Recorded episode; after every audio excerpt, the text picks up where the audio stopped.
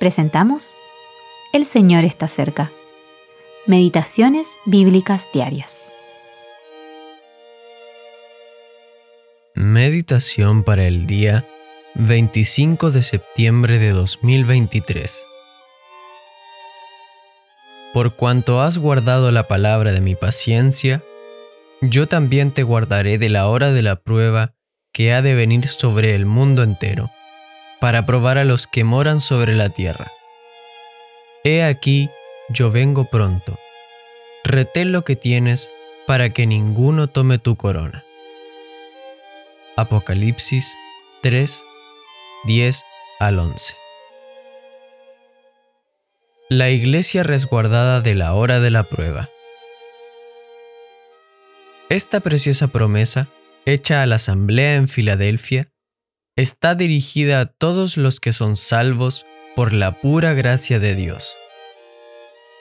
Alcanza a quienes han guardado la palabra de la paciencia de Cristo, esperando confiadamente que Jesús, quien fue rechazado por los hombres, ocupe su lugar en el trono de gloria y poder.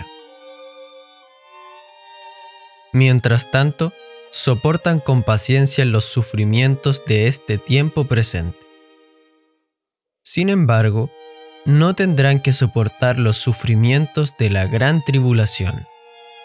Mateo 24, 21, que pronto estallará sobre este mundo impío para probar a los que moran sobre la tierra. Las palabras del Señor Jesús son muy claras. Yo también te guardaré de la hora de la prueba que ha de venir sobre el mundo entero para probar a los que moran sobre la tierra. No dice que serán protegidos durante la hora de la prueba, sino que serán guardados de ella. Tampoco dice que serán guardados de la prueba, sino que serán guardados de la hora de la prueba, el momento mismo de la prueba. Esto solo es posible si son sacados completamente de la tierra. Esta es la bendita verdad con respecto a la verdadera iglesia de Dios, la cual está compuesta de todos los verdaderos creyentes en el Señor Jesucristo.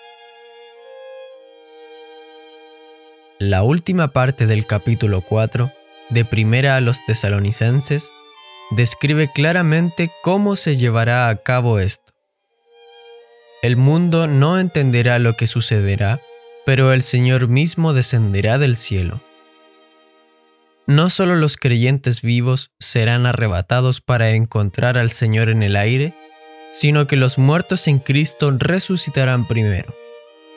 Entonces, junto con los vivos, serán llevados por encima de todos los cielos a la casa del Padre. Y así estaremos siempre con el Señor alentaos los unos a los otros con estas palabras. Primera a los tesalonicenses, capítulo 4, versículos 17 al 18. L. M. Grant